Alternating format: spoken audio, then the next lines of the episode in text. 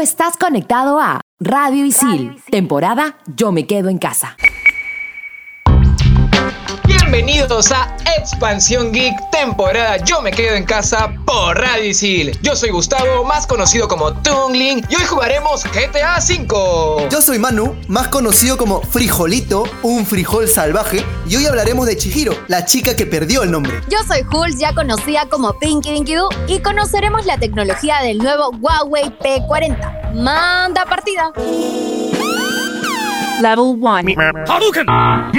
Monster kill! Level 2. Oculus repaired. Fatality. Level 3. His name is John C. Level 4. This is Sparta! Level 5. Dracaris. Game over. Radio Isil presenta Expansión Geek.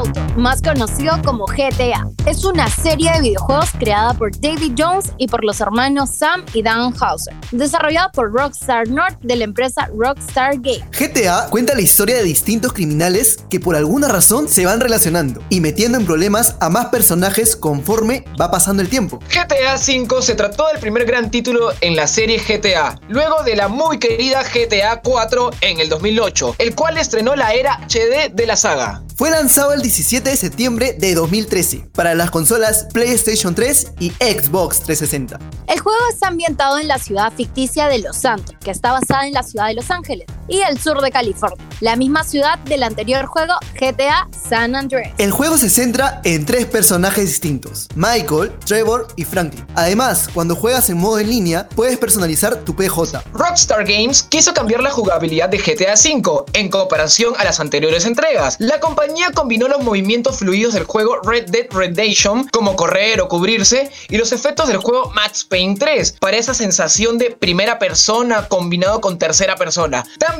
cambió la mecánica de conducción, haciendo que ahora sea más fluida y sencilla. El modo multijugador en línea Grand Theft Auto Online fue ideado como una forma separada para jugar en un mundo en continua evolución. Hasta un total de 30 jugadores recorren libremente el mundo del juego e ingresan a grupos de presión para completar diferentes trabajos. Puedes jugar de modo cooperativo, competitivo, en los cuales está basada esta historia. En el E3 del 2014 se anunció un relanzamiento del juego, programado para ser lanzado en el 2014 para Microsoft Windows, PlayStation 4 y Xbox One. Esta versión del juego cuenta con una mayor resolución y nuevos elementos. Los jugadores pueden transferir personajes y progresión de GTA en línea de la Xbox 360 y la PlayStation 3. GTA V ha recibido solo elogios por parte de la crítica. Prueba de su buena recepción es que a las 24 horas de su lanzamiento generó más de 800 millones de dólares en ingresos. El juego ha generado controversias relacionadas con su violencia y su forma de representar a las mujeres.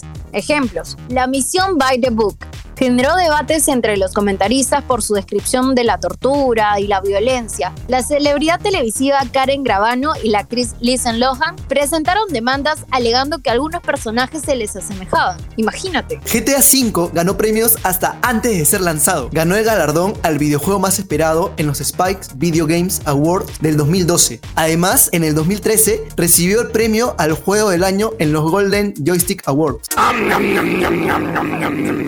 Expansión Geek. Personalmente, este juego creo que trae nostalgia porque todos conocemos a San Andreas, pero GTA V dio el giro total. Más respeto. Siempre, siempre recuerdo esa, esa última pantalla donde, donde ganabas algo y te decían más respeto y mucho dinero. GTA hace muy poco ha estado gratis en la Epic Store. Yo no pude instalarla porque mi sistema operativo no me lo permitió, pero ustedes lograron instalarlo. En realidad sí, creo que yo como todos hemos estado descargando y, y luchando contra la página que estaba súper saturada porque todo el mundo lo quería. Yo fui parte del tráfico mundial de internet. Este lo descargué, pero solo por colección, porque yo ya lo tenía para el PlayStation 3 cuando recién salió. Y ya, pues, si bien ya lo había jugado, quise tenerlo ahí, pues, ¿no? Si de repente en un futuro tengo una super computadora, pueda jugarlo en full mega hiper HD.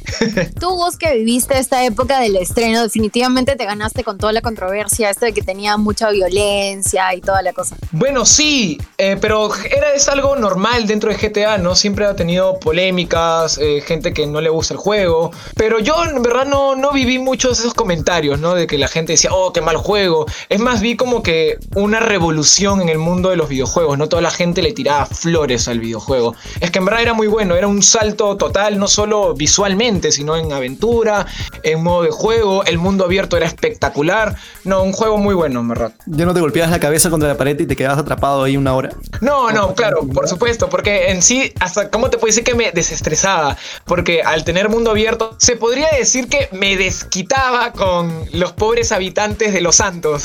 Pero yo creo que es eso, ¿no? Ver a los videojuegos como una oportunidad positiva para poder liberar toda la ansiedad y todo el estrés que tienes del día a día. Claro, porque hay gente que se lo toma bastante a pecho y no sé, pues te matan o algo. Imagínate que estás jugando en multijugador y te pasa algo y ya estás con la rabia ahí dentro y explotas y sales de la computadora, vas a la cocina todo enojado. Creo que hay que controlar un poquito esas emociones que a veces nos generan los videojuegos. Sí, claro. Yo, por ejemplo, cuando juego juegos más competitivos, ¿no? Donde ya más importa el, el trabajo en equipo o simplemente un juego para uno, pero online que importa tu rank. Este, cuando te salen mal las cosas, uff, yo en verdad exploto como tú mismo has dicho, me voy a la cocina o me doy vuelta por mi casa y estoy ¡ah! con furia. Veces me ha dado mis ataques de, de cólera en las madrugadas que empiezo a sacarme la michi con mi, con mi pobre sillón, ¿no? Entre almohadazos y puñetazos. Claro, o sea, y, y no siento como tan gamer ahora que el juego está famoso, este ludo. Creo que todo el que pierde está como súper enojado y creo que no es así. Hay que controlarnos, es un juego, hay que respirar un poquito, olvidarnos de todo. Y, y, cabe recordar que los jugadores profesionales tienen psicólogos de lado, o sea, porque sí es estresante, sí llega a frustrarte bastante, pero, pero es genial que podamos controlarnos nosotros mismos y que ellos siendo profesionales les puedan ayudar. Y aparte entender que si tú estás súper enojado prendiendo el micrófono y no sé, peleándote con, con, con todo tu equipo, no, va, no vas a conseguir nada, solo vas a conseguir que pierda más rápido. Es verdad, y como dijo Jules, ¿no? Un juego tan simple como Ludo, que está ahorita de moda, te puede sacar un colerón, porque cualquier juego que estés en una competencia, vas a querer ganar, ¿no? Y cuando pierdes, pues te da esa cólera, pero hay que respirar, hay que tomar aire, hay que relajarse. Al final es un videojuego y se gana o se pierde. Y bueno, regresamos en el siguiente bloque aquí en Expansión Geek, temporada Yo me quedo en casa por Radio Isil. Estos son los archivos G1223545. El gran Hayao Miyazaki recibió en 2014 el Oscar honorífico, en reconocimiento a sus más de 50 años de trayectoria. Sin duda, toda una vida dedicada al cine. El premio fue entregado por John Lasseter, director y creador de películas como Toy Story, Cars y Bichos.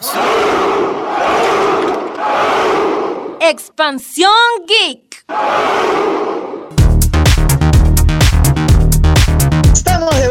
Aquí en Expansión Geek temporada Yo me quedo en casa. Los saluda Adrián y me puedes encontrar en cualquier juego como Son Breaker. Una vez más tenemos la presencia de Adrián y con un tema bastante bonito, bastante controversial también.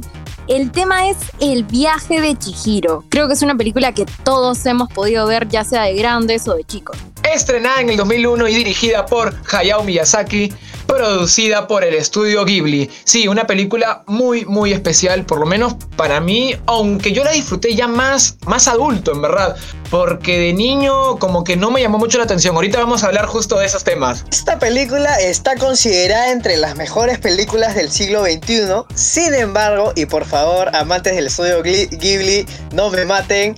La verdad es que yo tengo una opinión bastante controversial sobre esta película. Sí, y la película narra a una niña de 10 años que queda atrapada en un mundo mágico un poquito extraño con personajes raros y se ve obligada a salvar a sus padres porque se convirtieron en cerdos. Ya mostrando un poco mi opinión, yo digo que me parece una película sublime en la animación tanto japonesa y en general, ¿no? Con un guion muy bueno, a mí me gustó muchísimo. Como les dije hace un rato, este, de pequeño no me llamó la atención, será porque era un poco, con un guion un poquito más adulto, se podría decir, o más juvenil, ¿no? Que de repente de niño pues no te llama la atención, yo era más de películas un poco más simples, ¿no? De quizás de dibujitos clásicos, el respeto a ningún amante de la animación. Pero ya cuando la vi adulto me pareció una película muy buena. Y bueno, Adrián, ¿tú qué opinas? Aunque sí puedo rescatar todo el simbolismo que se intenta dar a diferentes elementos en la propia película, en sí creo que la historia, eh, como en la mayoría de las creaciones de Miyazaki, no está totalmente definida. Yo creo que voy a irme por el lado de Gustavo. Yo, yo sí he disfrutado de la película. Me gustaron muchísimo las, las leyendas que incluyó Miyazaki, como la, bueno, voy a spoilearlos, la última parte cuando Chihiro está saliendo y Haku le dice no voltees, esto pertenece a una leyenda japonesa, o no sé, toda la, la ciudad está construida como si fuera la época Meiji, la, la ciudad japonesa. Yo de verdad la disfruté bastante. Algo muy cierto, es una leyenda japonesa que sale en muchas películas, animes, hasta en mangas. Si ves para atrás, eh, está el mundo de los espíritus y te pueden llevar y nunca más regresar. Y algo que también comparto con Adrián es que sí, si bien eh, hay algunas partes de la película que no te deja entender muy bien, es más, la versión estadounidense tuvo que completar con algunas voces de en off, se podría decir, de Chihiro para explicar ciertas cosas. La historia plantea como personaje principal a una niña evidentemente engreída que se ve atrapada en un mundo desconocido para ella.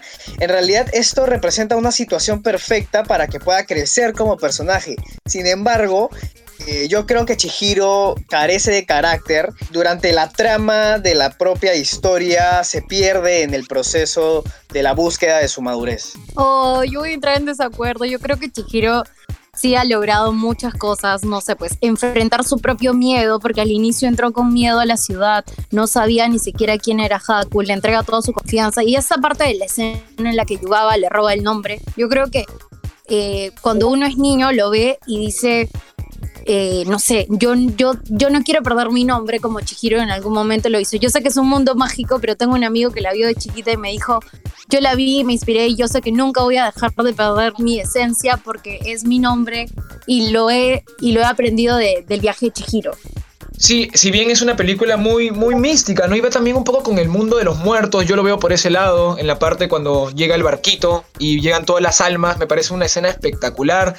Y me parece también una, una escena muy, muy hermosa sobre cuando descubre que Haku, que es su amigo, es alguien místico, no quiero spoiler tanto, que conoció en el pasado. Yo lo vi como algo, como una conexión, un amor, en mi lado, o sea, yo lo veo así, por si acaso, mi opinión, con tus animales que quizás has tenido en el pasado y que se han muerto y que en alguna vez los vas a volver a encontrar quizás en, otra, en otro mundo, en otra vida, se podría Oh. decir.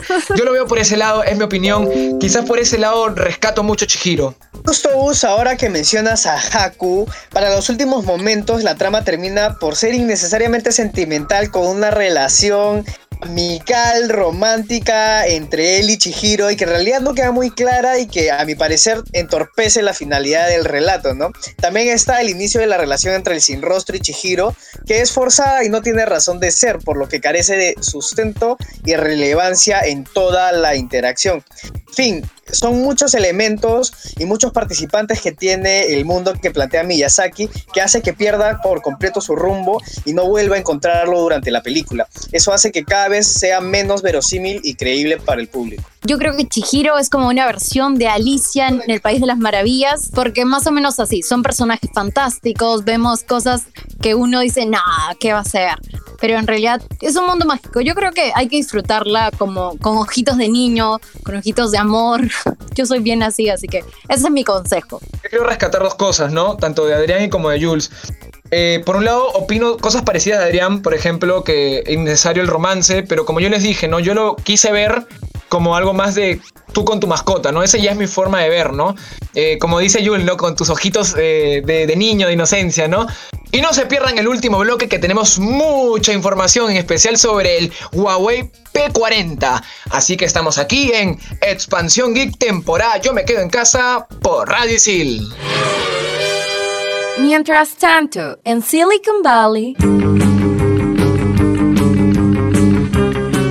El multimillonario que ansía conquistar el espacio, Elon Musk, anunció en Twitter que desde el primero de julio la compañía Tesla incrementará el precio de sus modelos de autos que incluyen piloto automático. El precio variaría entre mil y ocho mil dólares más, llegando a costar hasta 100 mil dólares.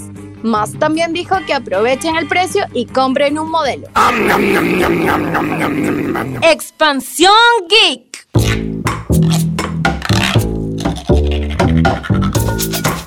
continuamos en Expansión Geek, temporada Yo me quedo en casa por Radio Isil. Y en este último bloque vamos a hablar sobre el Huawei P40, que es uno de los celulares más esperados desde su anuncio para el 2020. Pertenece a la cuarta generación de su serie P. Su lanzamiento oficial en el Perú fue el 14 de mayo y debido a la situación mundial fue vía stream. Para los amantes de la fotografía, este celular es ideal para ustedes, ya que cuenta con una doble cámara frontal y una posterior Leica cuádruple. Además de esos lentes, la cámara cuenta con una detección de profundidad 3D y una cámara de video cinematográfico con muchas características. El Huawei P40 cuenta con una pantalla OLED Full HD de 6.1 pulgadas. Este celular cuenta con un procesador Kirin 990, una memoria RAM de 8 GB y una capacidad de almacenamiento interno de 128 con posibilidad de expandir. Con los 4200 mAh tendrás autonomía para todo el día con una simple carga. Sus 40 vatios Huawei Supercharge que recarga hasta un 70% de batería en tan solo 30 minutos. Y para recalcar, tiene carga rápida. Así que queridos amigos VIX, pueden por fin soltar el cargador inalámbrico ya que no lo necesitarán. Porque la duración de la batería es de dos días. Como nada en la vida es perfecto, el modelo Huawei P40 Lite no cuenta con servicios de Google debido a un veto impuesto por el presidente de los Estados Unidos, Donald Trump. De verdad, con el Huawei P40 me han dado ganas de hacer una gran película. Y hablando de grandes películas, la recomendación de la semana viene de la mano de la película española El Hoyo. ¿La han visto? Obvio. Obvio. No, obvio, obvio muchas cosas, ¿no? Pero la verdad es que yo todavía no la veo, solo que por el meme al toque la saco, ¿no? Pero me han recomendado que es muy bueno, así que voy a seguir, obviamente, esta hermosa recomendación. De verdad, esta película es excelente, tienes que verla sí o sí, es una crítica al capitalismo en sí y a todos los instintos básicos del ser humano. Puedes ver qué tan poco empáticos podemos ser los humanos estando encerrados y todo lo que podemos hacer para, para cuidarnos.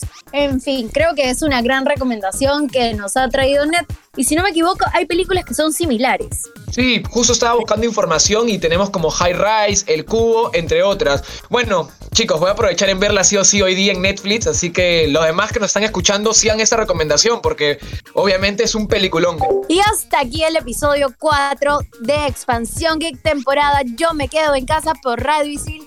Ya sabes que no te puedes perder la magnífica historia de Chihiro. Yo soy Hulz y me pueden decir Pinky Dinky Doo. Y no metas trucos en GTA V, guayo, sos un fallero.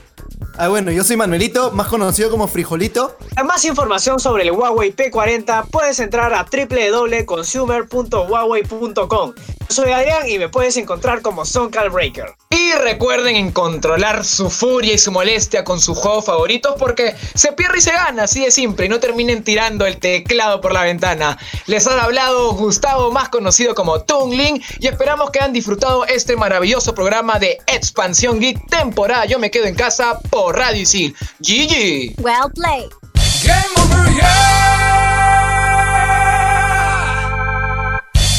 Tú estás conectado a Radio Isil, temporada Yo me quedo en casa.